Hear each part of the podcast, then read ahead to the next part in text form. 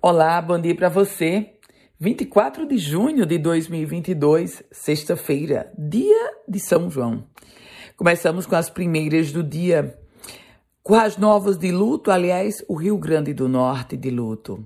Faleceu a irmã Nanília, a mãe dos pobres, irmã Nanília Gomes, que fazia um gigante trabalho na, junto à população de Currais Novos, acolhendo os mais pobres.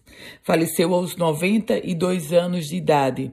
Irmã Nanília, que tem passagem, sobretudo pela cidade de Caicó, lá no educandário Santa Terezinha, era uma professora que acolhia e fez um trabalho enorme junto aos mais pobres, um trabalho de acolhida. Aliás, Currais Novos tem a Casa Irmã Nanília, que é conhecida por fazer esse trabalho social de grande lastro.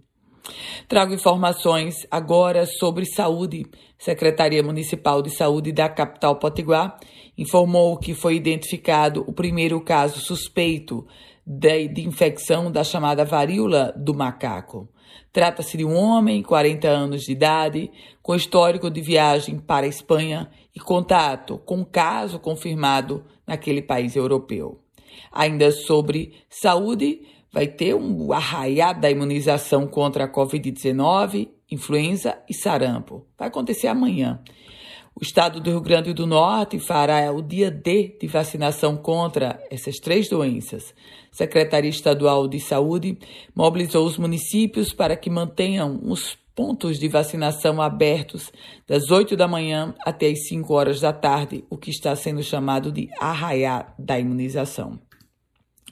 E a gente fala agora sobre economia, porque a destruição de postos de trabalho assalariado em 2020, quando começou a pandemia, atingiu sobretudo as mulheres, e os números mostram isso. No Rio Grande do Norte, 87,8% dos postos perdidos no ano de 2020 eram ocupados por mulheres. Naquele ano, as empresas e outras organizações aqui do estado do Potiguar possuíam quase 230 mil mulheres com carteira assinada, a menor quantidade registrada nos últimos 10 anos. Tem deputado condenado. O Baldo Fernandes foi condenado pelo Tribunal Regional Eleitoral do Rio Grande do Norte por propaganda eleitoral antecipada. Vai pagar uma multa de 5 mil reais. Inscrições abertas para concurso da UFRN. A Universidade Federal do Rio Grande do Norte abriu inscrições para concurso com 27 vagas imediatas para professor adjunto e auxiliar.